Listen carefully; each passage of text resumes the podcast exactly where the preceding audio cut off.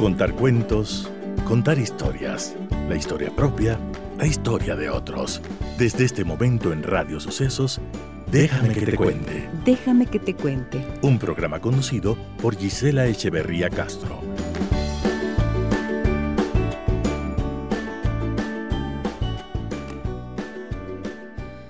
Muy buenos días, amigas y amigos de Radio Sucesos. ¿Cómo están ustedes? Bienvenidas y bienvenidos a esta nueva semana de trabajo.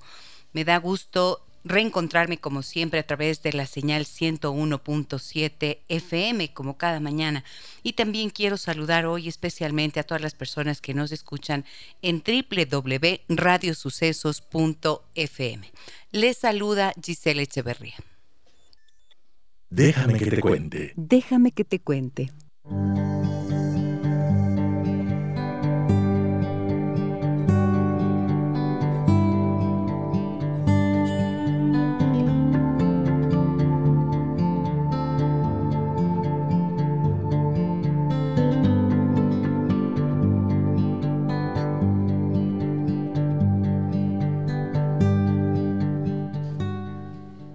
Tantas malas noticias, tantas cosas horribles que estamos viviendo en estos días, ¿no? Tanta desesperación, tanta violencia. Dios mío, creo que estamos en un momento como nunca antes habíamos vivido en nuestro país.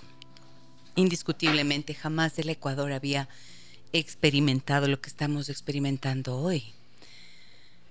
Es una locura y es como sentir, eh, sentir que estamos más allá de la amenaza y de las noticias, como en una indefensión completa. Y mm, las noticias que nos bombardean por todo lado y nos hacen saber que hubo una amenaza de bomba por un lado, que hubo un incendio en un túnel de por acá, que las protestas en otro lugar de la ciudad, que la matanza, el asesinato en Esmeraldas, que las personas secuestradas, que las mujeres asesinadas. Dios mío, qué, qué, qué duro que es este tiempo que estamos atravesando. Y a veces yo pienso, leo todo esto y veo y, y me conmueve, ¿no? Y me sacude internamente. Y por primera vez tengo que confesar, cuando escuché las amenazas a los periodistas acá en el Ecuador, pensé, Dios, estamos empezando a vivir de una manera terrible lo que otros países como Colombia, por ejemplo, eh, vivieron hace 50, 40 años, ¿no? Y parecería que es un proceso irreversible, ¿no? O sea, si no hay una decisión, una voluntad, un liderazgo para frenar definitivamente las medidas de seguridad nacional. No se toman y se implementan y se ve una fuerza, una fortaleza como para liderar un proceso así. Nos sentimos en la indefensión. Y cuando escucho decir, tomen las armas, o sea, pueden usar armas para defenderse, y yo pienso, Claro, puede ser, tiene sentido desde algún aspecto, ¿no? Desde algún punto de vista, escuchando las explicaciones y que habrá un procedimiento y un registro y las personas adecuadas con exámenes psicológicos para saber si pueden portarlas o no. Pero a mí el mensaje que eso me da, francamente, es este de ya no podemos hacer más por ustedes, así que protéjanse también. Protéjanse ustedes, hagan algo ustedes. Y claro, en un momento en el que tenemos tanto temor, tanta ansiedad, tantas situaciones difíciles por las que preocuparnos, ¿no? Creo que eso, no sé, pienso que aumenta la sensación de inseguridad. Entonces, por momentos digo, no tendríamos que escuchar tantas noticias para que no nos agobiemos más y que volvamos, como siempre digo, los ojos a nuestro mundo interno y a nuestra familia y allí nos protejamos y hagamos lo necesario para cuidarnos y para ir mejorándonos como sociedad, como familia, como personas. Pero indiscutiblemente esto no puede dejar de ser aterrorizante. Y veo mucha gente que ahora dice, estoy muy asustado, estoy muy asustada, no quiero dejar ir a mis hijos a ningún lado, no quiero salir a ningún lado. Y creo que hace algún tiempo lo mencioné y sigo pensando que está bien permitirnos sentir el temor porque es inevitable y es humano, pero también tenemos que tener como una lucidez para, para decir, no es verdad lo que nos dicen. Sí nos sentimos amenazados, pero no es verdad que en todos los lugares, en todos los momentos y en todas las esquinas están matando. No es así. Y justamente tenemos que, de alguna forma, sumar nuestra fortaleza y nuestra valentía interna y negarnos al terror, porque ese es el propósito, aterrorizarnos. Y de alguna manera tenemos que fortalecernos, como digo, internamente como, como familia y como comunidad. Y hacer lo que sea necesario para no, no dividirnos, sino mantenernos unidos frente a esto que sí nos asusta, pero que no llegue a aterrorizarnos. Y que tengamos también la capacidad de exigir a nuestras autoridades no solo que, que rindan cuentas, que hagan algo que nos haga sentir que sus pasos van en firme y que de alguna manera podemos acudir a ellos para cuidarnos. El otro día vi una noticia que decía 1500 eh, desaparecidos, 1530 desaparecidos. Y solamente pone así la noticia, cuando ya se lee la nota en el desarrollo de la nota, al final dice, y la policía logró encontrar a 1.513 personas. ¿Se dan cuenta? Ese manejo terrible de la información. ¿Qué pasaría si dicen, el titular dice, 1.513 de 1.530 personas desaparecidas fueron em, halladas, rescatadas por la policía? Sería diferente, ¿no? Pero como la forma en la que se construye el titular dice solo 1530 desaparecidos, entonces ni nadie llega a leer la nota hasta el final y al final se coloca la noticia de que la policía sí hace un trabajo efectivo. Creo que tenemos que reflexionar, por favor. Medios de comunicación tienen la tarea de no aterrorizar más. La información es la que es, la situación es la que es, la realidad es la que es, pero cumplamos un papel de contención y no de explosión de los sentimientos, de las emociones que hoy por hoy están desbordándose. Siempre digo que mi, mi fe y mi esperanza es indestructible y quisiera invitar a eso, a decir, mi esperanza es indestructible y voy a hacer lo que sea en mi lugar propio, en mi lugar personal, en donde sea que yo esté viviendo y trabajando y compartiendo por crear y sembrar la paz.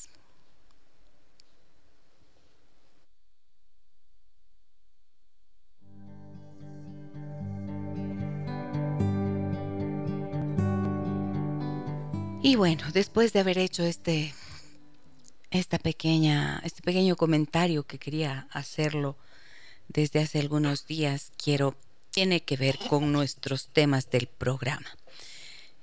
¿De qué vamos a hablar hoy? Miren ustedes. Siempre estamos hablando de las cosas que son difíciles eh, y de las lo que podemos hacer para mejorarnos, ¿no es cierto?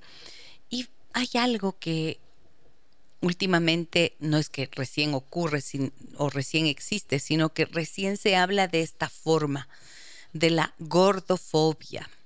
Vivimos en una sociedad que humilla, maltrata, ridiculiza y creo que de alguna manera si nos revisamos internamente, la enorme mayoría seremos gordofóbicos, porque siempre andamos pensando, no me quiero engordar, qué terrible estar gordo, el rechazo al cuerpo es algo bien común, bien frecuente. Y de esto vamos a hablar en esta mañana. He invitado a la doctora Daniela Parreño, nutricionista, dietista de Nusavi, y a la doctora María del Carmen Borrero, terapeuta familiar sistémica, especialista en trastornos de la conducta alimentaria, además de las áreas de su trabajo. Con ella es posible que nos contactemos vía Zoom seguramente y está con nosotros Daniela Parreño. Hola Dani, buenos días, ¿cómo estás? Buenos días Gisela, qué gusto estar aquí acompañando. Muchísimas gracias. ¿Cómo has pasado en este tiempito que no te he visto? Ahora ya te veo eh, con bebé fuera de tu cuerpo. Tuviste tu segundo bebé. Sí, bueno, en esta etapa también ya de acoplarse y como tú dices al inicio del programa, creo que todo el país con este sentimiento que nunca hemos tenido de de miedo sobre todo, pero como tú dices, creo que hay que ver oportunidades de seguir adelante y, ver que los buenos somos más. Sí, sí, sí, sabes que esto es importante, pensar en eso, que los buenos somos más. Yo veía así, como tratando de, matizar las cosas, ¿no es cierto? De, de encontrar como un punto, dije, a ver, Colombia vivió horrores, ¿no es cierto? Colombia vivió horrores y logró pasar eso, hubo, fueron demasiados años México sigue viviendo, tiene seis ciudades que son las más inseguras del mundo, no ha logrado detener. Pero tengo grandes y queridos amigos en México, grandes y queridos amigos en, en Colombia, gente que atravesó por todas esas situaciones. Y claro, mm, ellos me decían, nosotros vivimos constantemente con esto. Ciudad Juárez tiene el asesinato de mujeres eh, la cifra de asesinatos a mujeres más grande en América Latina, por lo menos. Y vivir con eso es un proceso complicadísimo.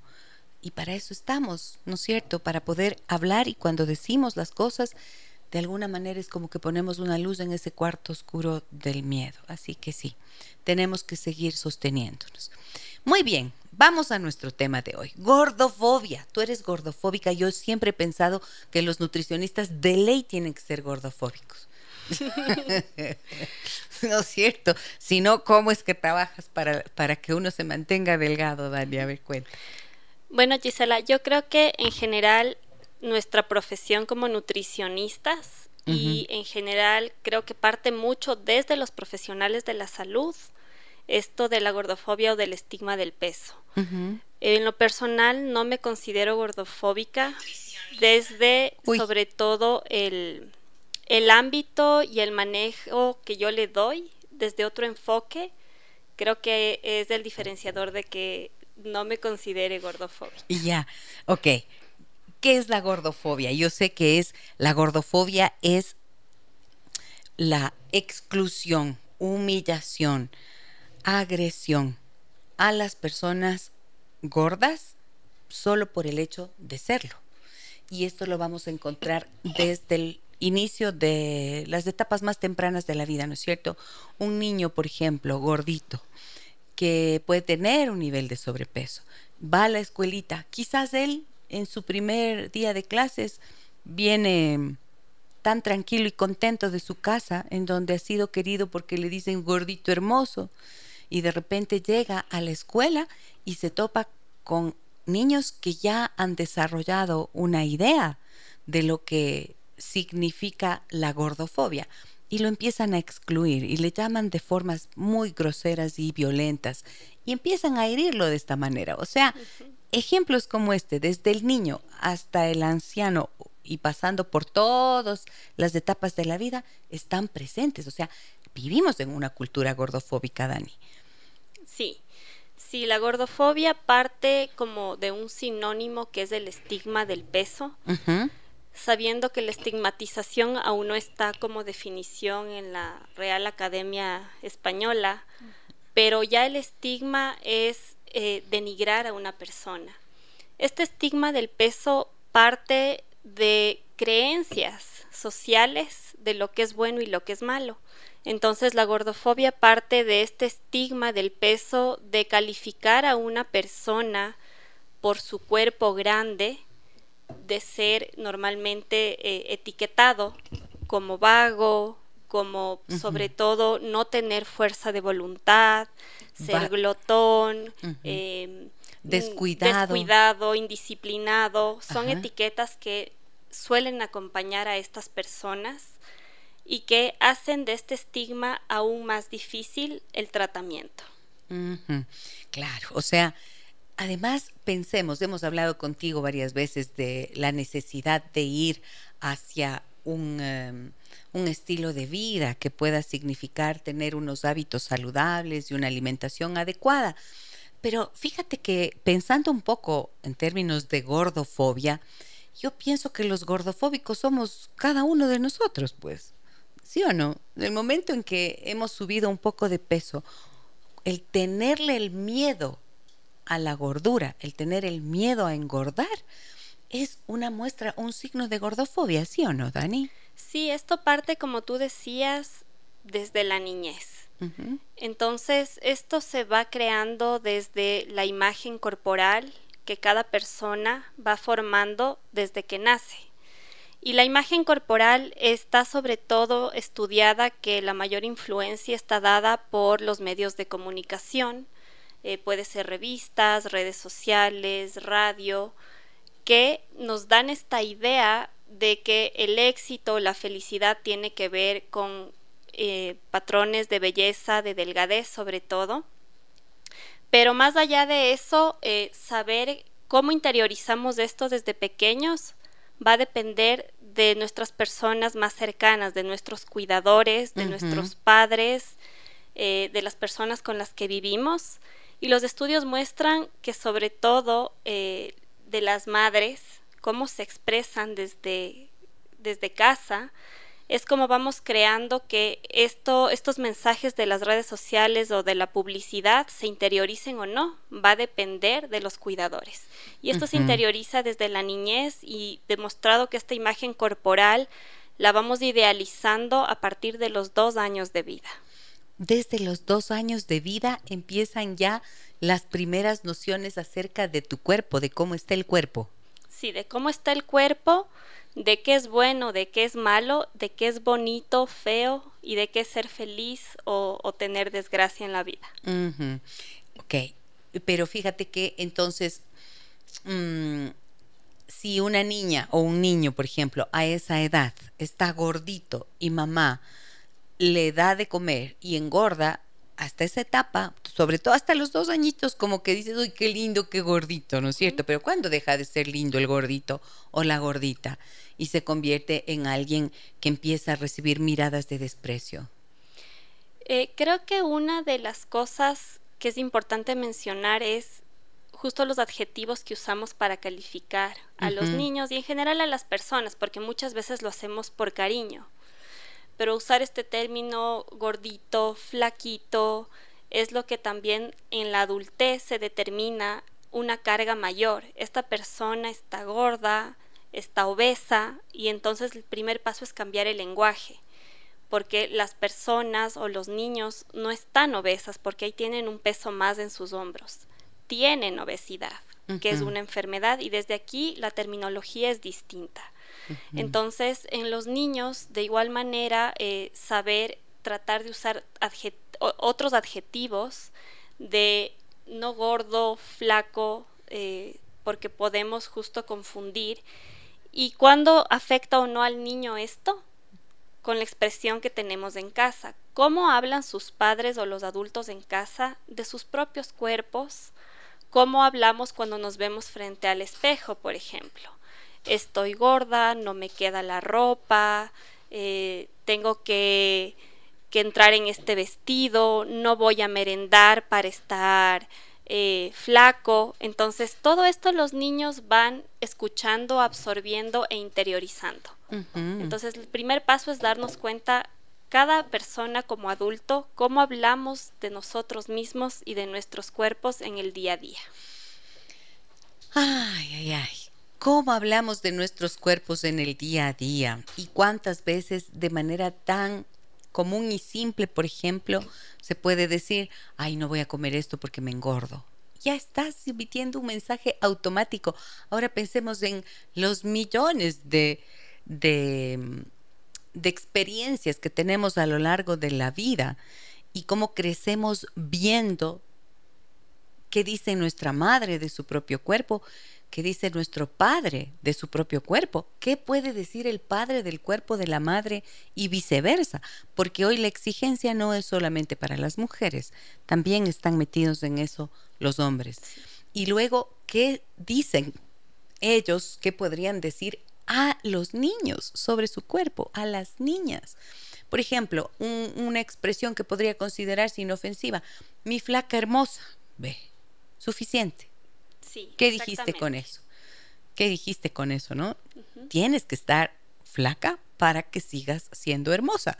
O sea, no es solamente el mensaje negativo de, uy, qué gorda que estás, que claro, es el que más daña, ¿no?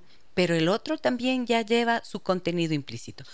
Voy a hacer contacto telefónico con la doctora María del Carmen Borrero, que ha pasado carros y carretas tratando de llegar a la radio y lamentablemente por el tráfico espantoso que está armado acá en la... Eh, por el redondel del ciclista en la Granados, no ha podido hacerlo. Queridísima María del Carmen, muy buenos días, ¿cómo estás? Hola, dice, ¿cómo estás?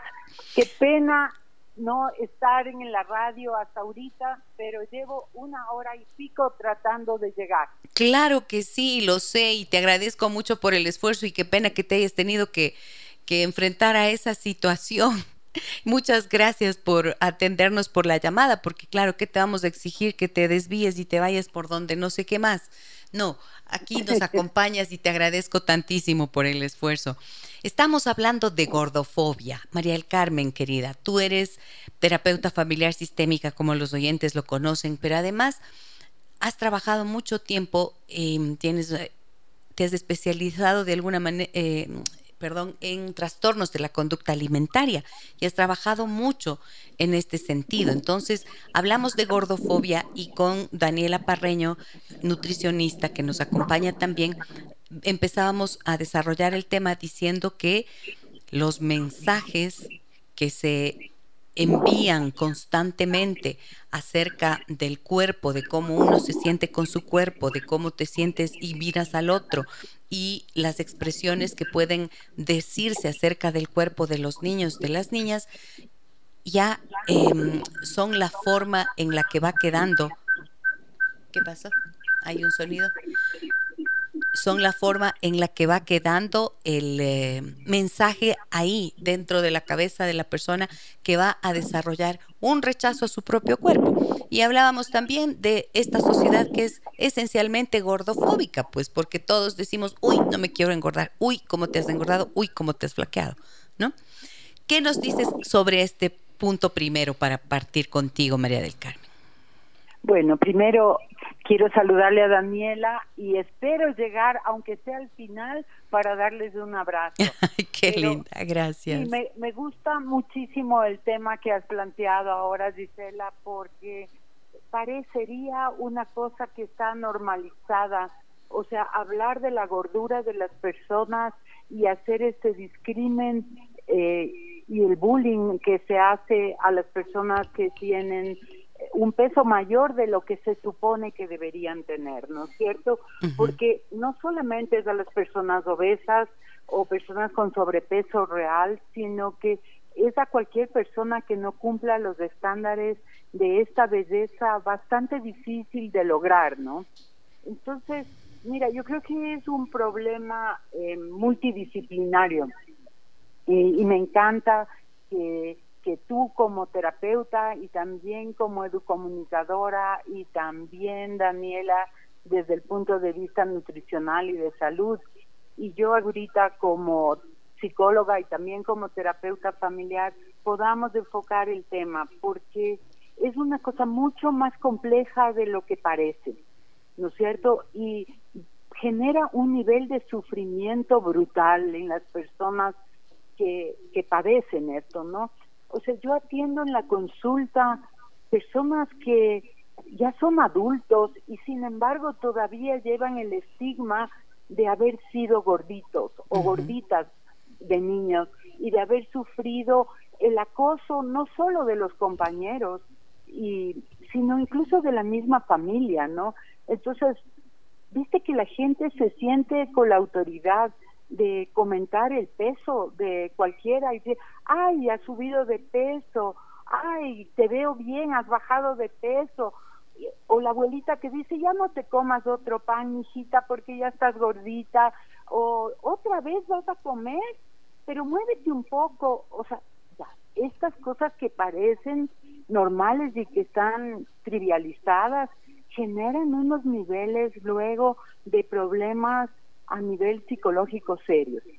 Eh, como tú decías, yo he trabajado muchos años con los temas de desórdenes de alimentación, con los temas de anorexia y bulimia, y esto tiene mucha relación con este discrimen que tienen las personas que no tienen la figura, entre comillas, ideal.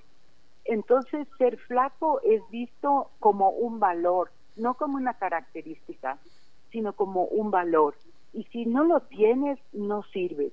Entonces, las personas eh, cuando no se sienten vistas, ¿no es cierto?, de, de forma positiva, generan un autoconcepto negativo, incluso desarrollan sentimientos de vergüenza.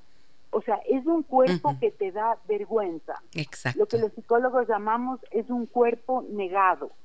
O sea, hay una negación de tu cuerpo que te lleva a sentirte que tienes algo mal y que no solo que tienes, sino que eres algo mal. Y entonces no mereces ser querido, no mereces ser respetado, porque estás fallando. Y esto genera sensaciones de mucha vergüenza y de culpa. Y este es el caldo de cultivo para una depresión, inclusive a veces intentos de suicidio, y también para lo que se ha proliferado tanto que son los desórdenes de alimentación, la anorexia y la bulimia. Muy bien, claro, hay una vergüenza, pero pensemos, estoy recordando, María del Carmen, que la vergüenza es una emoción que surge de acuerdo a las etapas del desarrollo psicosocial, surge a los tres años, ¿no es cierto? Y la vergüenza es una emoción que surge además de la mirada del otro. O sea, en ti, mismo hay un pudor, pero cuando el otro te mira, eh, y si te mira con desprecio o te mira como si fueras un bicho raro, entonces allí es cuando te vas a sentir avergonzado de ti. Y esto creo que es lo más triste y doloroso, ¿verdad? Porque el sentir que eres inadecuado, eso es lo que te, te conduce a todo lo que tú ya mencionaste, porque hay una ira. Yo he visto que luego de, la vergüenza, de mucho tiempo de cargar con la vergüenza, la persona se enoja mucho consigo misma y, empiezan procesos de autolesión. Exactamente. Mira, hay algo que es importante entender. O sea, la belleza es algo subjetivo y es algo que no es propio del objeto o de la persona. La belleza la noción de belleza es un concepto que hay un otro que te lo da. O sea, eh, es la valoración que recibes del otro. Entonces, si es que hay una familia y hay una sociedad que no te ve eh, linda, no te ve bella y además no te valora por eso, el niño, la niña desarrolla un autoconcepto totalmente negativo. Y mira, además hay unos estándares de belleza que son imposibles de cumplir, porque ni siquiera respetan las condiciones propias de la etnia a la que pertenecemos, ¿no es cierto? O sea, de, del grupo al que pertenecemos. O sea, ese cuerpo de Barbie no es posible. O sea, por eso es que hay todo un negocio alrededor de esto, porque también hay que mirarlo así, ¿no? Ok, muy bien. De cómo transformar en este cuerpo ideal inalcanzable.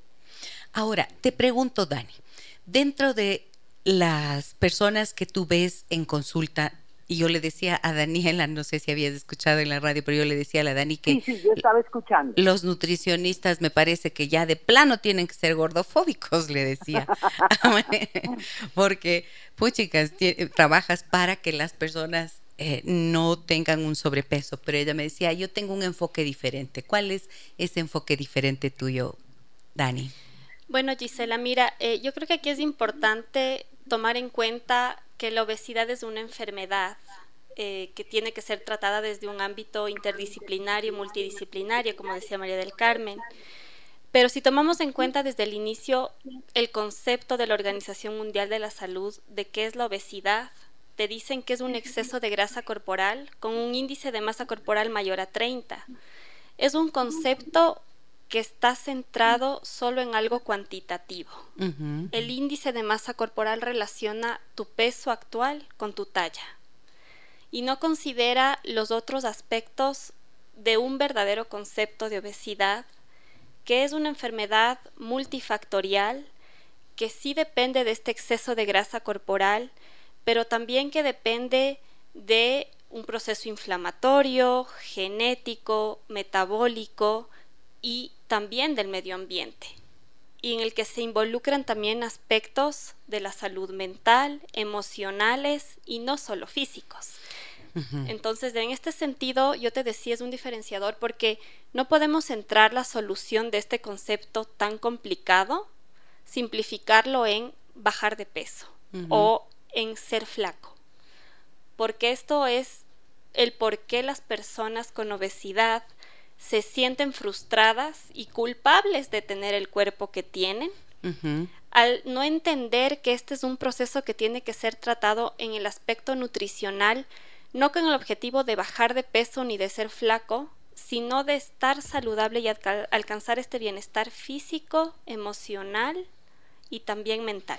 Ahora, claro, ahí está, ahí es donde entramos en, en materia bien bonita, porque es hasta qué punto es un auténtico interés por mantenerte saludable y en buen estado físico y que tu salud entonces eh, sea abundante, ¿no es cierto? O es como mm, o es parte de los discursos que finalmente terminan haciéndote igual sentir culpable. Por ejemplo, si yo hago el ejercicio aquel de la tabla que te dice, ¿no es cierto?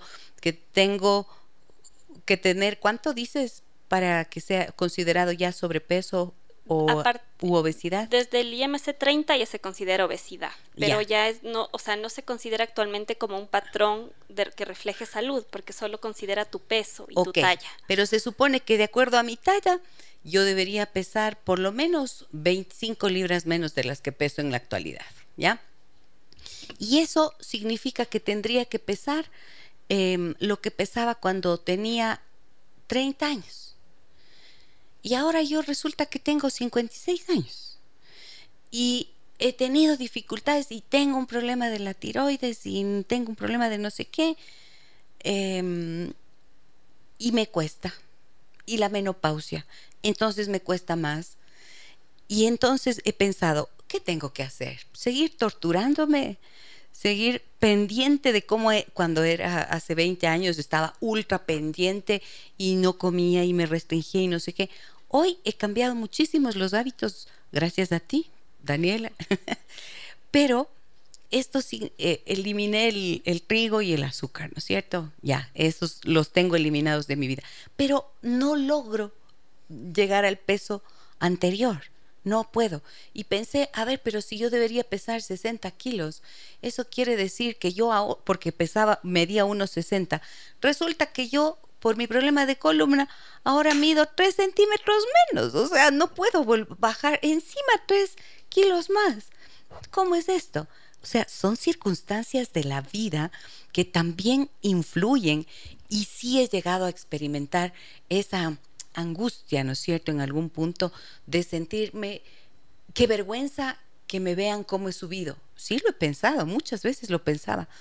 Ahora no, porque estoy he hecho un proceso de reconciliación, pero es terrible la vergüenza, la sensación de sentirte mal con tu cuerpo, aunque hago yoga, aunque esté ágil, aunque haga no sé qué, no importa, te ven y uno siente la mirada, que el que te conoció flaca te dice, ¡Ah! aunque no te diga, con la mirada te dice, uy, cómo te has engordado. Y eso es terrible. ¿Qué piensas de esto que cuento, María del Carmen? Dice, creo que creo que tienes muchísima razón porque es un tema que nos preocupa a todos, ¿no es cierto? Sobre todo a las mujeres nos afecta muchísimo el tema del peso y de cómo te ven y es como tener vergüenza si es que subes de peso.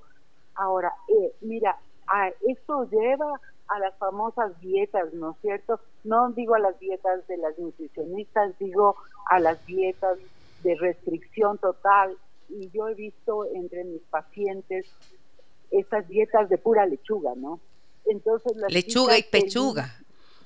Pura lechuga, pura lechuga y, lechuga y agua, ¿no? Porque las niñas se convierten en unos trapiches, en unos ah. procesadores de agua, ¿no? Claro. Y entonces lo que hacen es bajar de peso y enfermarse, y enfermarse y tener problemas eh, fisiológicos y psicológicos muy serios, ¿no? Eh, y terminan deprimidas. Entonces, el buscar la felicidad termina siendo totalmente contradictorio, porque están flacas y tremendamente tristes, eh, deprimidas, aisladas de sus amigos, de sus amigas, de salir.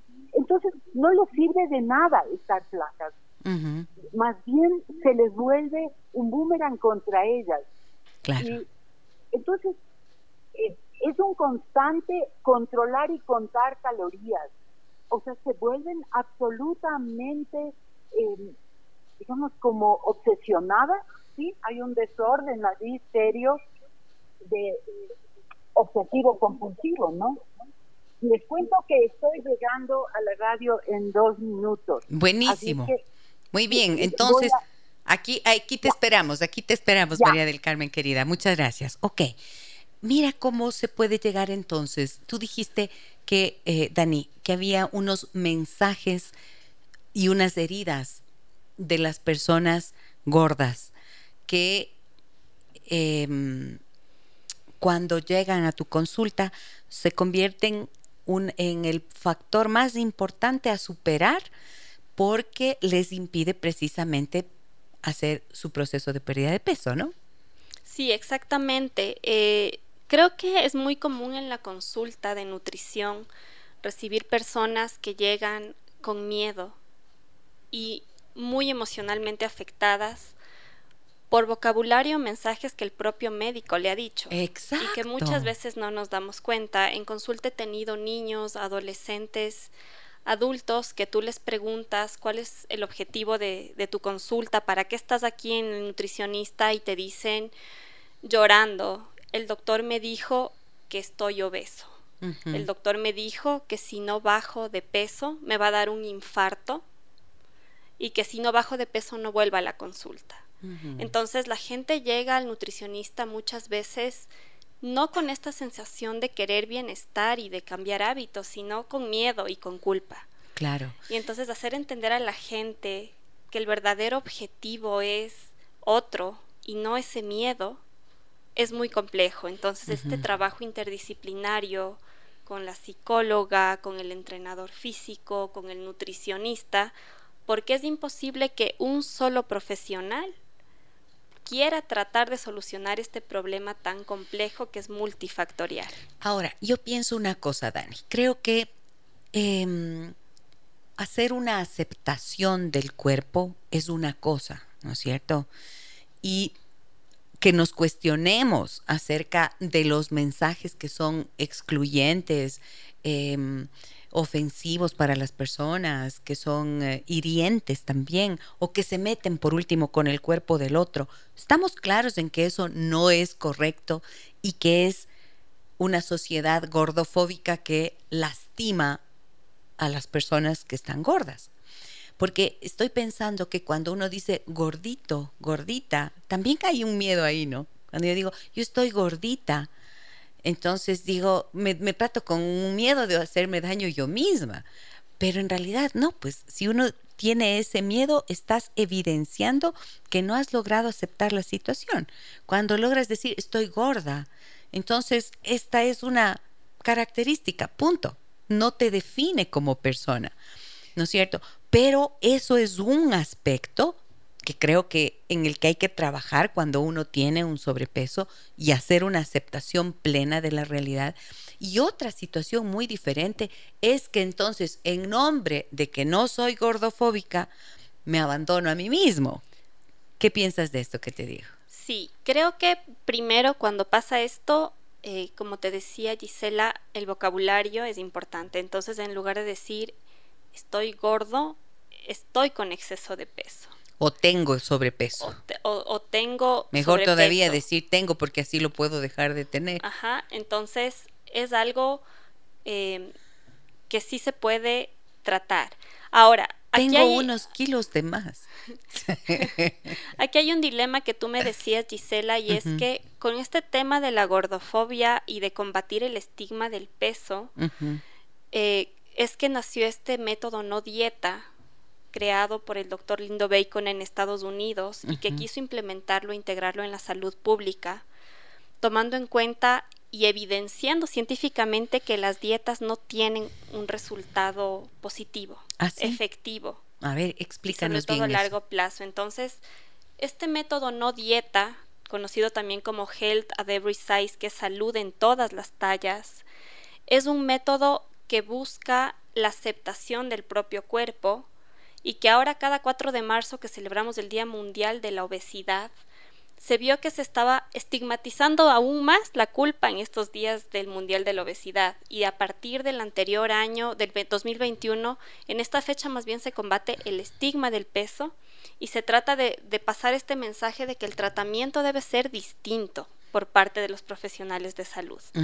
Este enfoque, y, volviendo a la pregunta que me hacías, tampoco es querer eh, defender o decir, bueno, tienes un cuerpo grande, eh, acéptalo y no hagas nada, porque en salud está comprobado que este exceso de peso sí te va a dar un problema de salud, sí pone en riesgo tu salud cardiovascular, tus articulaciones y que por más que en algún punto tengas todos tus exámenes de sangre perfectos y con eso te justificas de que por eso no haces cambio y vas a seguir comiendo todo lo que quieras y vas a seguir sin hacer eh, movimiento, ejercicio, o sea, la idea no es justificar ni defender, pero sí tomar en cuenta eh, que quizás el enfoque no es llegar a un peso ideal estigmatizado o una imagen corporal que no es posible alcanzar, pero que sí puedes hacer un cambio de estilo de vida enfocado en que tú te sientas mejor, en que tú aceptes tu cuerpo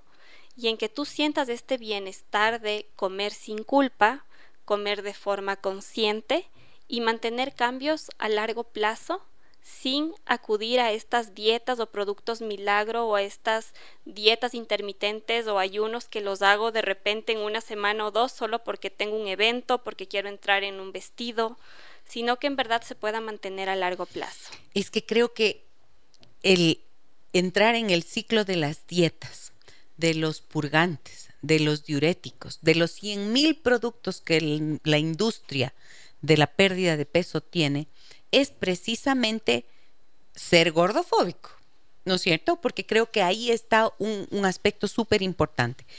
Y no hacerle juego a la industria sería lo que tendríamos que lograr. Eh, y no hacerle juego a la industria tendría que pasar entonces por una nueva conciencia, cuestionar estos mensajes, pero al mismo tiempo integrar el otro, que puede ser un estilo de vida distinto sin el peso terrible y el terror de y el terror, el rechazo y el maltrato propio y hacia los demás que produce la gordofobia en sí. Voy a ir a una pausa comercial, amigas y amigos. Regreso con todos ustedes. Veo que me han escrito aquí varios mensajes. Cuéntenos historias de gordofobia. ¿Lo han vivido? ¿Lo han visto? ¿Lo han experimentado? ¿Ustedes mismas se han han sido gordo, autogordofóbicas, gordofóbicos. Cuéntenos al 099 556 ¿cómo era? 099 556 3990. Uy, Dios mío. un, resbalón de la memoria. Voy a la pausa, regreso enseguida. Ya llegó María del Carmen al estudio, entonces em, volvemos con ella y con todos ustedes. Gordofobia, este es el tema del que hablamos en esta mañana y ya está aquí María del Carmen Borrero en el estudio y lo hemos estado haciendo también con ella a través de la línea telefónica y Daniela Parreño que nos acompaña, ella es nutricionista. Me dicen mensajes que tengo 099 55 639 90. Excelente tema, Gise, gracias por abordarlo. Déjenme que les cuente. Toda mi vida he sido gordita y toda mi vida he recibido comentarios de mi familia, amigos y conocidos diciéndome cosas como, no deberías comer tanto, mm. debes ir al gimnasio, mira ese gordo o esa gorda, qué feo. Incluso alguna vez conocimos a un amigo de mi papá que tenía un cargo muy importante en su empresa y cuando mi familia lo vio dijeron, si puedes, sí, puedes ser el más exitoso, pero es gordo. Y crecí así, odiándome a mí misma, recibiendo comentarios hirientes. Hoy trato de enseñarles a mis hijas la importancia de aceptarse y amarse como son. Muchísimas gracias por este comentario que nos hace esta amiga oyente. Eh, la, mm, la discriminación también está en los lugares de trabajo, ¿no? especialmente para las mujeres, por ejemplo. He conocido personas que dicen, no me dieron el trabajo y estoy, fui la más calificada, pero estoy segura que no me lo dieron porque estoy gorda. Exactamente. Porque estoy gordita. Porque estoy gordita. Mira, yo antes de ser terapeuta familiar, eh, fui psicóloga organizacional y trabajé 20 años en algunas instituciones y hacía selección de personal en mis primeros años de psicología. Y mm, eh, lo primero que te pedían, esto ventajosamente creo que ha cambiado, te pedían eh, mandar una foto. Entonces, de acuerdo a la foto, iban seleccionando. Y luego de esto, si la persona no estaba, entre comillas, bien presentada, que significaba tener un estándar de belleza, ¿no es cierto?, de este que, que se espera, y más si era para atención a público, entonces podía ser discriminada. Podían mandarle, en aquel tiempo habían los, los carros blindados de los bancos, entonces contrátale para el blindado así de discriminatorio y de duro es. ¿No es cierto? Creo que hemos mejorado un poquito en esto. Yo creo que hemos mejorado el comportamiento, mas no hemos mejorado a nivel de pensamiento interno. O sea, ya nadie se atreve a decirlo, pero sí lo piensa y sí lo siente. Exactamente, claro que sí. Además, yo he visto que, em, por ejemplo, la discriminación puede ser está llena de esos mensajes que tú decías antes, ¿no es cierto, Dani? Estos de, ah, es que si está gorda es porque no se cuida, es porque no tiene autoestima, por ejemplo. está, Suele decirse clarísimo, es porque no tiene autoestima. Em, debe tener pésimos hábitos, o sea, hay una cantidad de prejuicios también. Y no se sabe todas las luchas internas, ¿no es cierto?, que existen. Tengo varios mensajes. Gabriela Córdoba en Facebook me dice, hola Gise, qué tema tan importante. Déjame que te cuente que soy entrenadora personal y me encuentro con este tema muy seguido. Mujeres por lo general que me buscan porque están gordas, lo ponen entre comillas, ¿no? Están gordas, tienen guatas, rollos, etcétera. Busco que mi trabajo sea integral y holístico, trabajando primero en la autoestima y en el movimiento como una forma de autocuidado, autoconocimiento y no como un castigo doloroso. Trato de que la relación con el ejercicio sea hermosa, sana, que sea un espacio de placer para el cuerpo. Una vez conseguido esto, ahí recién empiezo a involucrarme con el tema de la alimentación prohibiendo las dietas estrictas y que entristecen y desnutren el cuerpo y el corazón. Tengo excelentes resultados. ¿Y por qué no estás aquí hablando con nosotros en el programa? Pues Gaby, te vamos a invitar, déjanos tu contacto, por favor, porque me parece tan bello este enfoque, ¿no es cierto? Claro. Creo que va sí, sí van las nuevas nociones y eso fue lo que hizo que em, confiara tanto en Dani y le he invitado varias veces, porque creo que aquí está una clave, ¿no? Decir no peleando con el cuerpo, porque al fin y al cabo el gordofóbico, que es autogordofóbico, termina peleándose con su cuerpo y rechazándolo constantemente, que era lo que tú mencionabas hace un rato, ¿verdad, María del Carmen? Entonces, el abordaje que nos acaba de decir Gabriela, ¿qué piensan de esto? Bueno, eh, Gisela, en este método que te decía nuevo, del HAES, de Health for Every Size, Salud para todas las tallas, incluye ya este mensaje tan importante porque cuando hablamos de nutrición no puede estar separado el ejercicio físico, siempre van de la mano. Y es verdad lo que nos decían, o sea, muchas veces hacemos este ejercicio sin que nos guste. A veces terminan las personas con cuerpos grandes, sobre todo lesionadas, tienen vergüenza de ir a un gimnasio por cómo los ven, porque no pueden hacer la misma clase igual que el resto de personas. Pero este nuevo enfoque nos dicen, busca el movimiento placentero que te genere bienestar, que te haga sentir bien, que te haga mejorar tu agilidad eh, y que no lo sientas como un castigo. Claro, porque eso es. Exactamente. Como y me voy al gimnasio a castigarme por haber comido. Una purga. Parte de la, de la gordofobia, ¿no? Como una purga. Sí, pero yo creo que es como decía antes, este es un tema multidisciplinario y el tema de la comida y de la, del ejercicio es una parte, pero es un problema interno mucho más profundo que dejar de comer o que hacer ejercicio, porque eh, es algo que se vuelve como el valor de la persona. O sea, ahora ser flaco es un valor y ser gordo es un antivalor. No es estar, como tú decías, Daniela, sino ser. Y entonces es como alguien que hubiese sido alcohólico, que aunque ya no siga tomando, sigue siendo alcohólico. El gordo sigue sintiéndose gordo o gorda, aunque ya no esté aunque ya no esté gordo, ¿no es cierto? Y, claro, hay un refuerzo constante, porque tú dices, sí, hay que mejorar su autoestima. Claro, ese es el trabajo, ese es el trabajo en la terapia, pero es entender que hay un refuerzo constantemente desde los medios de comunicación, desde todo. O sea, una chica de 15 años que va a buscar un vestido, Primero, detestan salir de compras, ¿no? Detestan.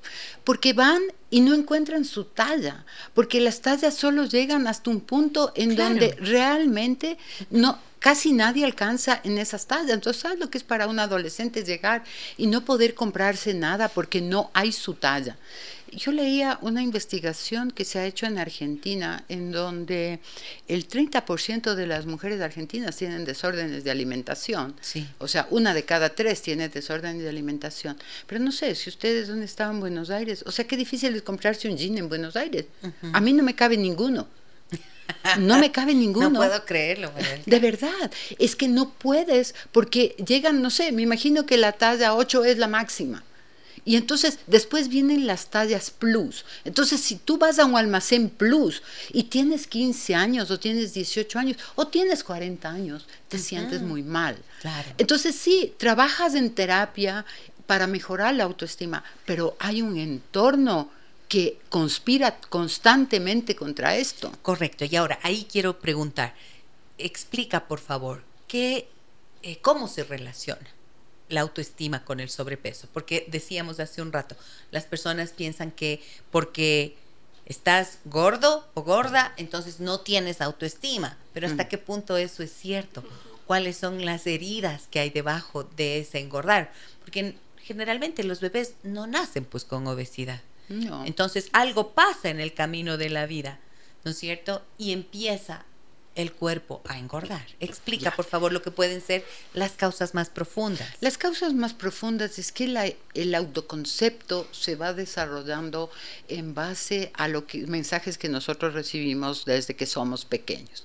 Entonces, si tú cuando eres chiquitito, eres un bebé, empiezas a recibir mensajes como eres un niño inteligente, eres un niño pilas, como les dicen ahora, un niño simpático, un niño agradable, vas pensándote y sintiéndote una persona agradable, inteligente, pero cuando vas recibiendo mensajes como que ese, ese niño ya no comas más, deja de comer, escóndanle las galletas, escóndanle los dulces, que no coma, ya estás comiendo otra vez, ya te vas a engordar, claro, después no quieres que te molesten, estás gordo, llega al colegio, se le ríen y le dicen gordo, gorda, eh, no puede jugar, le excluyen de los juegos esa persona, ese niño va construyendo su identidad con una idea de yo estoy mal, estoy equivocado, tengo una falla. Y ese, eso se va haciendo parte de tu identidad. Entonces te vas, lo que decía antes, te vas sintiendo avergonzado, vas tratando de ocultar el cuerpo. ¿Has visto esas niñas, niñas, adolescentes que no se quieren sacar la camiseta en la playa, que no quieren ir a la fiesta que es con piscina, que no quieren que se ponen unas camisetas las más grandes posibles, esconden su cuerpo, ¿no es cierto? Entonces, va generándose esta herida de sentirte no querido por los otros y empezar a no ser querido por ti mismo. ¿ya? Y la comida se vuelve un enemigo.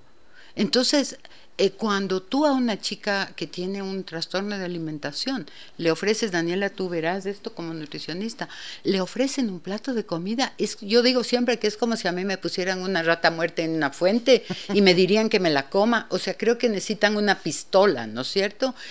Le sienten como un enemigo y le sienten, la comida se vuelve un enemigo y no un placer. Y entonces van aislándose y esto va contribuyendo y se va haciendo un círculo vicioso porque a, estas personas les genera mucha ansiedad y Daniela ahí tú puedes profundizar más, pero esta ansiedad genera más cortisol, el cortisol te hace subir de peso y como subes de peso te sientes cada vez peor y entonces empieza este círculo, terrible de Pero yo quiero decir, esto no les pasa solo a las personas que tienen problemas de obesidad. Esto le pasa a una chica, a una mujer que en lugar de pesar 54 eh, kilos, pesa 58. ¿Ya? Y no quiere pesar 54, quiere pesar 50. Entonces, y esto no solo les pasa a las chicas, esto les pasa a las mamás de las chicas. Porque cuando trabajas con chicas que tienen anorexia o bulimia, te das cuenta que de dónde viene esto. Por eso la terapia familiar es indispensable en estos, en estos, procesos. ¿Tú querías abonar algo a esto, Dani? Sí, o sea, yo estoy de acuerdo con, María del Carmen en que en algún punto la comida viene a ser como tu enemigo, pero creo que también en muchos casos eh, la gente lo toma como un refugio. Ah, también. Y es aquí donde entra esta hambre emocional. Sí que todo esto que no ha sido gestionado emocionalmente y que no lo he podido expresar, lo hago con una manera compulsiva de comer. lo hago con una manera incontrolada al momento de comer y que obviamente genera culpa. Pero es quizás el único mecanismo que yo he tenido desde pequeño o el único que tengo a la mano para sacar o defender estas emociones displacenteras que me están invadiendo y es que busco estos alimentos confort, ¿no es cierto? Estos alimentos altos en grasa, en azúcar, en sal, que son los que normalmente me dan este alivio, entre comillas, temporal de esta emoción. Claro, y ahí conecta con lo que decía María del Carmen, es como un ciclo adictivo finalmente, porque y al fin y al cabo vamos a ver que allí hay la búsqueda del placer. Sí. Hay una búsqueda del placer finalmente. Ah, he escuchado alguna vez hace poco una, un señor que me decía, justamente, es que sabes que me mandan a hacer dieta, pero si es que yo en mi vida el único placer que tengo es comer. Exactamente. Y entonces, qué sufrimiento quedarme sin eso que me es placentero. Dice, hay algo que, que, bueno, yendo desde la psicología más profunda, ¿no es cierto? Eh, acuérdense que el primer placer que un bebé tiene es su placer oral, ¿no es cierto? Viene por la boca, o sea, al amamantar, al, al, succionar su madre, o sea, este bebé siente placer, eh, siente tranquilidad y entonces es su forma de sentirse querido y de sentirse conectado. Muchas veces cuando hay carencias maternas de afecto y de vínculo con la madre, hay un comer emocional muy fuerte. Hay un comer y hay un beber también, ¿no? O sea, todos estos placeres que entran por la boca, que es la comida, la bebida, el cigarrillo. O sea, es una necesidad de amor que desgraciadamente y tristemente solo lleva al rechazo. Que en lugar de conseguir lo que esperas, te lleva a ser rechazado, a ser rechazado porque subes de peso. Pero sí, yo concuerdo totalmente con Daniela cuando dice que hay un comer emocional. Claro. Eh, yo tengo una consultante que es una chica tremendamente inteligente. Eh, con bastantes dificultades en su vida, bastantes carencias en su vida. Y ella dice, es que, María Carmen, el único placer que yo tengo es comer. Y si me quitan el comer, entonces eh, no me queda nada. Mi única compañía es la comida. cuando me siento sola, me quiero comer, claro, no te quieres comer una lechuga. No te quieres comer unas zanahorias, no, te quieres comer una pizza, una pizza, un chocolate, una hamburguesa. O sea, quieres comer cosas o sea, calorías, ¿no es cierto? Y entonces dice, y después que hago eso, me siento culpable. Y se, y se refiere a ella con términos muy dolorosos. Soy una cerda. Mm. Soy una cerda, soy un asco, me doy asco. O sea, eh, cosas que son durísimas de decir. Pero va a visitar a su abuela y la abuela apenas le ve entrar, dice, hijita, otra vez has subido de peso, ya estás mal, ya estás mal, pero así no vas a encontrar novio. O sea, además, imagínate, eso está condicionado a nadie te va a querer, nadie te va a aceptar, no va, no eres digna de ser amada, porque entonces provocas rechazo.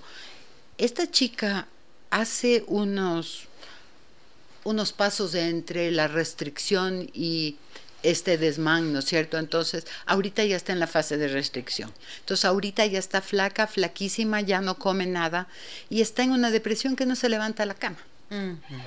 Claro, y entonces em, ahí están como esas emociones de las emociones que ese cuerpo sufre, porque es un sufrimiento, emociones que se padecen.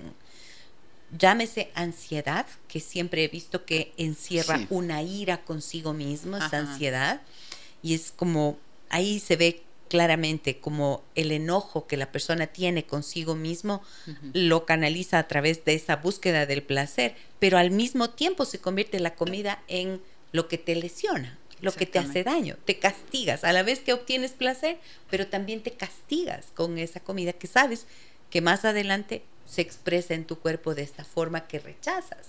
Entonces, es tan complejo, ¿no es cierto?, que no, no puede ser resuelto, como tú bien decías, María Carmen, exige las competencias de multidisciplinarias para poder trabajar y atender. Tengo mensajes, varios, varios, varios. No sean así, déjenme contar, déjenme que les cuente lo que nos dicen los oyentes. Buenos días, Gisela. Me dicen, ¿qué pasa cuando una persona se mira gorda, pero está en riesgo la salud? Se ha vuelto anoréxica cómo poder enfocar el tema para que estas personas que padecen anorexia entiendan que es un problema mental que necesita ayuda psicológica de un profesional, porque tengo una persona conocida que pesa 47 kilos y mide unos 70 y no se da cuenta que está mal. ¿Cuánto tiempo le quedaría de vida si sigue con esta práctica? Si no se la hace tratar con un psiquiatra, por favor, dice, explícame, gracias, nos dicen. Muchas gracias por tu, por tu confianza y tu mensaje. A ver, en este peso y en esta estatura es anorexia. 47 kilos, un metro 70, debería pesar 70 kilos. Desnutrición, por lo menos. No, podríamos, claro, diagnosticar un trastorno alimentario, ya esto tiene que ser valorado por un psiquiatra, pero sí está con malnutrición. O sea, de seguro la salud está en riesgo porque no está obteniendo ni la energía mínima para que su cuerpo, sus funciones vitales, su metabolismo, eh, vayan bien. Pero aquí, Gisela, es esto, lo que mencionaban hace un momento las dos, y es que eh, sinónimo de salud es la delgadez, pero hay muchas personas que incluso llegando a esta delgadez siguen siendo infelices y no consiguen el bienestar. Y una muestra de esto es, por ejemplo, las cirugías bariátricas, en la que en la consulta hay muchos casos de personas que ya han acudido a estas opciones más drásticas eh, y a pesar de ya estar eh, cuantitativamente en un peso normal, entre comillas, saludable, se siguen viendo mal, se siguen sintiendo mal, siguen sin fuerza y con sus emociones displacenteras presentes. Exacto, entonces no resolviste el fondo. Exactamente. No resolviste el origen. María del Carmen, aquí la pregunta que nos hacen, dice, em, ¿cómo se llama? Cuando la persona tiene ya esta, esta mirada distorsionada de su cuerpo se llama dismorfia corporal. Exacto. Quiere decir, o sea, lo que tú estás viendo no es real. O sea, la persona se ve gorda y el problema cuando una persona entra en estas dietas restrictivas y deja de comer y baja de peso y baja de peso es que nunca va a ser suficiente nunca va a ser suficiente porque la persona se sigue sintiendo gorda a pesar de que todo el mundo la vea que ya está flaca, pero flaca a punto de enferma, ¿no es cierto? A punto de, yo tenía una paciente que le decía, esto le decía, a ver, yo quiero que me cuentes cuando tú te vas a comprar ropa, qué talla tú te compras. y me decía, mm, bueno, es que no puedo ir porque el acero no me da. Entonces me toca ir a Bebemundo. Ya había en ese tiempo ropa de niños, ¿no es cierto? Bebelandia tenía ropa de niños. Ella se compraba talla 12, pero ella tenía 23 años. O sea, se compraba talla 12 de niña, ¿no es cierto? Y ella se seguía viendo gorda. Pero quiero decir algo, una persona que tiene eh, anorexia, que está en esa situación, no va a llegar por sus propios pies al médico. O sea, hay que llevarla. Ellas no van a llegar porque tienen terror a que cuando llegan les van a hacer que suban de peso. Y tienen pánico a ir al médico, pánico a ir a la nutricionista, pánico a ir al psicólogo. Y los que diagnosticamos si tienen anorexia somos los psicólogos más que los psiquiatras. Los psicólogos, sí. Ahora, gordofobia, gordofóbica por excelencia. Totalmente. Gordofóbica por excelencia, Totalmente. claro. Ok, pero mira a la persona que nos escribió, por favor, busca la ayuda. Tú, si es que eres cercana, si eres la madre o si eres la hermana, haz algo para que puedas encontrar caminos de solución. Hola Gis, hola a todos, me dicen espero que tengan una buena semana. Déjame que te cuente. Cuando tenía 12 años comencé a engordar y tuve sobrepeso importante toda mi adolescencia y en parte de la universidad. Yo no me sentía incómoda por esto hasta que mis compañeros de colegio amenazaron a, a comenzaron, perdón, comenzaron a bulearme por esto. Los comentarios eran profundamente hirientes y me lastimaron al punto que no podía ver nada bueno en mí. Llegué a tener bulimia y anorexia nerviosa, lo cual me tenía destrozada emocionalmente. Me sentía atrapada en mi cuerpo. Lo doloroso de esto es que cuando bajé de peso, todos comenzaron a alabarme y decir que me veía mucho mejor, sin saber todo el dolor por el que estaba pasando. Las personas son increíblemente insensibles. Creo que si no tienes nada bueno que decir, mejor no digas nada. Gracias a Dios estoy mucho mejor y logré superar mi enfermedad y me encuentro mejor, pero sigo cargando con molestias por el daño que le hice a mi cuerpo cuando pasé por la bulimia y anorexia. Hay que enseñar mucho que el estar saludable es lo más importante. Un cuerpo delgado no siempre es sinónimo de salud. Mira, qué historia.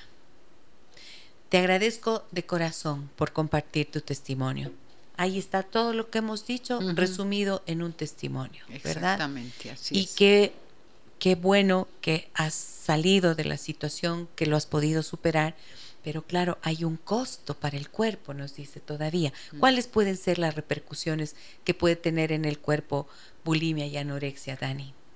Uno de los más comunes, visto incluso en adolescentes, son las osteopenias, las osteoporosis, las amenorreas, y estas mismas amenorreas, la ausencia de la menstruación, son las que provocan esta falta de absorción de calcio en los huesos y empiezan a haber también algunos tipos de anemias, sobre todo nutricionales. Entonces, este déficit, eh, fracturas de huesos de edades muy tempranas, o sea, enfermedades que quizás o trastornos nutricionales que aparecen en edades de menopausia, por ejemplo, que porque el riesgo aumenta justo por este cambio hormonal, se puede ver en edades muy tempranas como son adolescentes.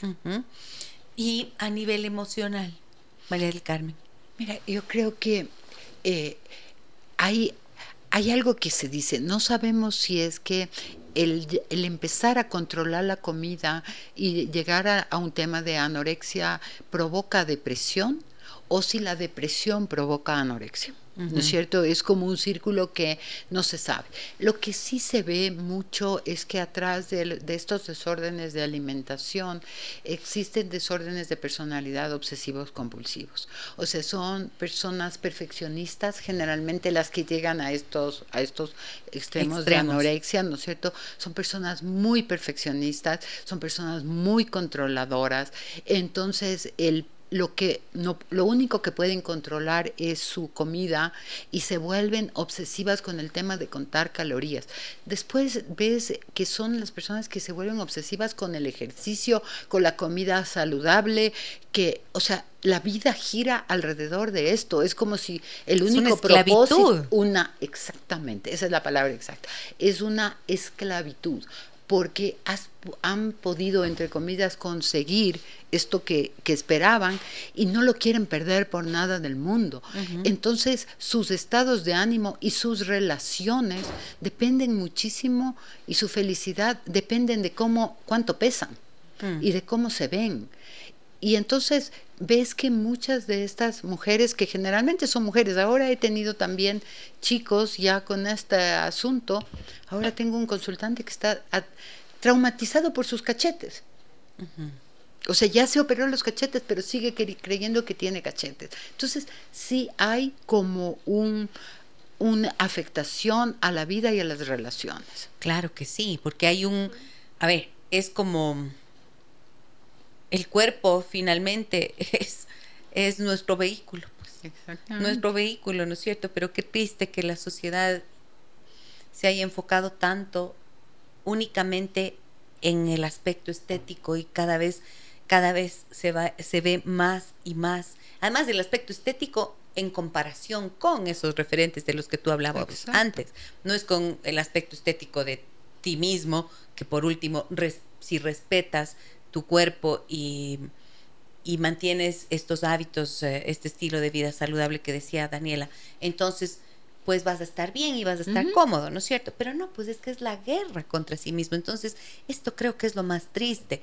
Y creo que como personas, eh, no sé, que correspondemos a cierto momento de, la cultura, de la vida, y tenemos hijos, tenemos hijas, eh, nos tenemos a nosotros mismos finalmente, tenemos gente a nuestro alrededor, que ojalá pudiéramos llegar a volvernos tan conscientes, ¿no?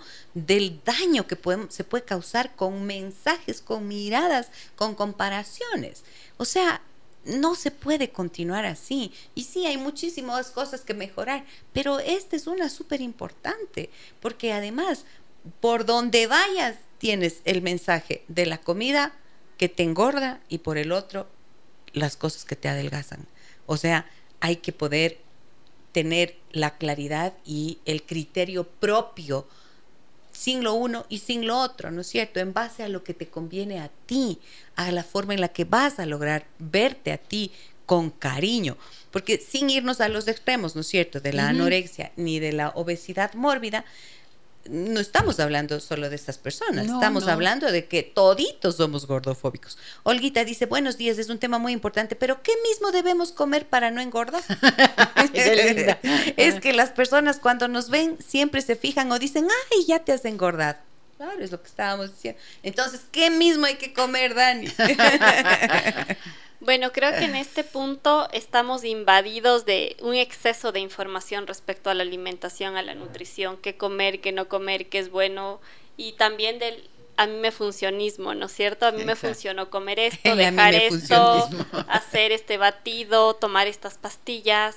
Entonces creo que realmente el poder llegar a una armonía entre todos los grupos de alimentos, eh, sabiendo que sí hay unos más perjudiciales que otros para nuestra salud, sí física, pero también emocional, porque lo que comemos hace que expresemos también cómo nos sentimos o que gestionemos mejor nuestras emociones. Entonces, el poder sobre todo incluir más fruta y verdura, que es una problemática a nivel mundial y reflejada en el Ecuador en todas las edades, el bajo consumo de fruta y verdura en todas las edades está evidenciado.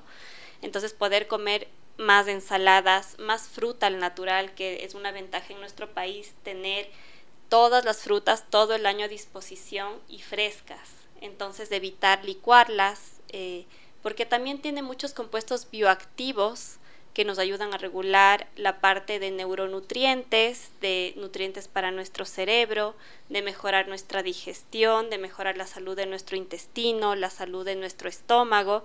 Entonces, un mensaje sí, más fruta y verdura al natural, agua en lugar de bebidas artificiales, cereales de preferencia integrales, evitando estos que son altos en azúcar y que no tienen fibra y grasas cardiosaludables, sobre todo aceites de semillas, frutos secos, aguacates, eh, que podemos incluirlo diariamente en nuestra alimentación. Nos dicen por aquí, buenos días, el tema muy bueno. Quisiera dar mi opinión de los almacenes que venden ropa de varias tallas. Yo he puesto muchas veces sugerencias a los almacenes porque resulta que los ecuatorianos somos talla promedio a baja y resulta que los bonitos vestidos hay para las tallas XS o a lo mucho XL. Antes, cuando era adolescente, se sabía en cualquier talla la que le corresponde. Hoy, hasta en esto, uno sale con la idea de que tiene sobrepeso. Claro. Exactamente. Claro, claro, lo que tú decías, María del Carmen. Dice, quiero preguntar, conozco a una persona que fue diagnosticada con bulimia. Ella es madre de dos chicas de mayores, mayores a 18 años, pero sus hijas no saben. Esto es llevado como un secreto. Mi pregunta es si se debe avisar a sus hijas. A ver, una persona que fue diagnosticada con bulimia y tiene dos hijas mayores de 18 años y sus hijas no saben que la madre tiene esta bulimia. ¿Qué tiene ahora o tuvo? Mm, tiene. Es mi pregunta es, ¿se debe avisar a sus hijas? No sé, no sé, no puedo decir Muy difícil decirlo, ¿no? Así sí o no, no sé. Depende mucho de la dinámica familiar, depende cómo la bulimia es de la, de la mamá esté afectando las relaciones familiares. Eh, si es que afecta a las relaciones familiares, sí creo que sea importante eh, que, que tuviesen un acompañamiento, ¿no es cierto? Pero yo pienso, María del Carmen, no sé, pero ahora mismo pensando un poquito, digo, a ver, si eres una mujer que tiene dos hijas de 18 años y padeces una bulimia, porque eso es un padecimiento, de acuerdo a todo lo que estamos diciendo, es un sufrimiento y una esclavitud. Entonces,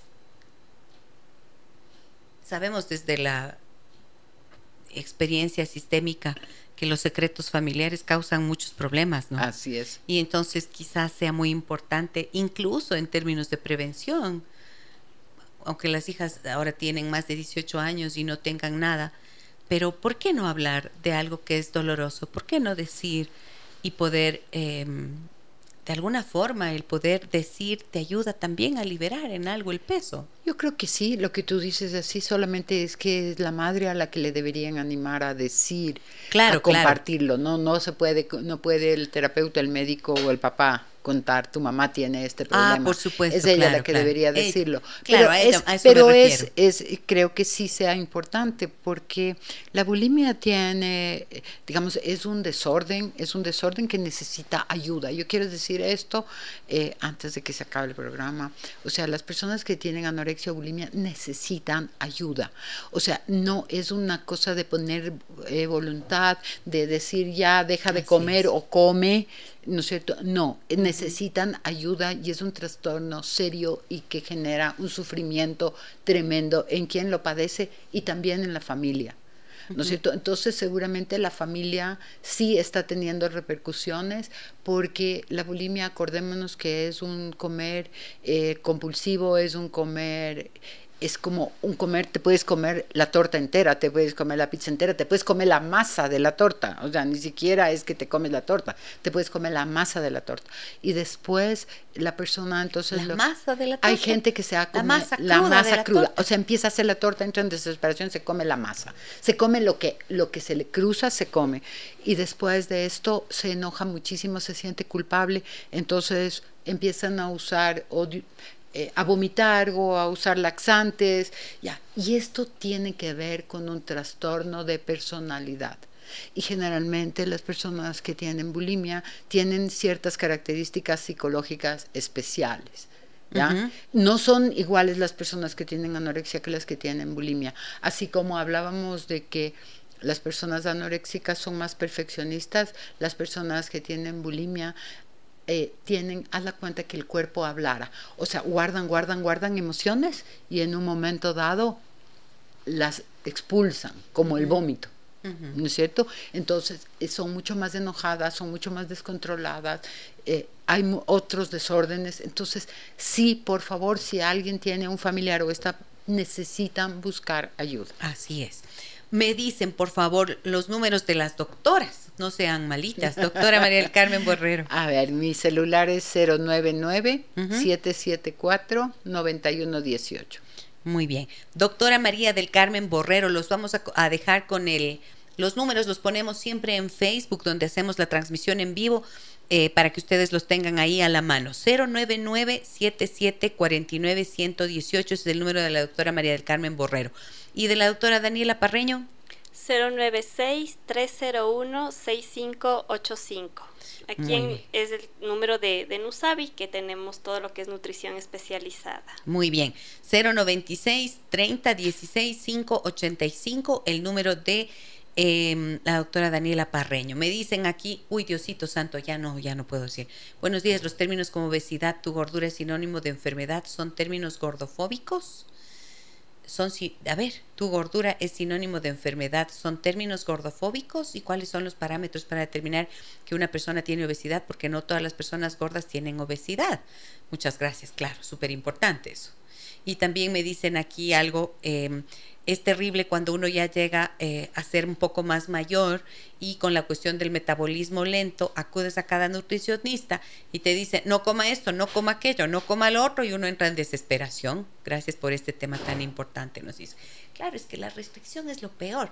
Por eso si puedes repetir rapidito ya para cerrar, em, Dani, ese concepto del doctor que creó Sí, eh, lindo bacon. Sobre todo, saber que sí, la obesidad es una enfermedad, pero hay un concepto actual de Pasca y Montero que a mí me gusta mucho, el que nos define que es una enfermedad crónica, multifactorial, dada por un exceso de grasa corporal y por alteraciones genotípicas, fenotípicas, o sea, de nuestros genes, de nuestra fisiología y también influenciada por factores ambientales.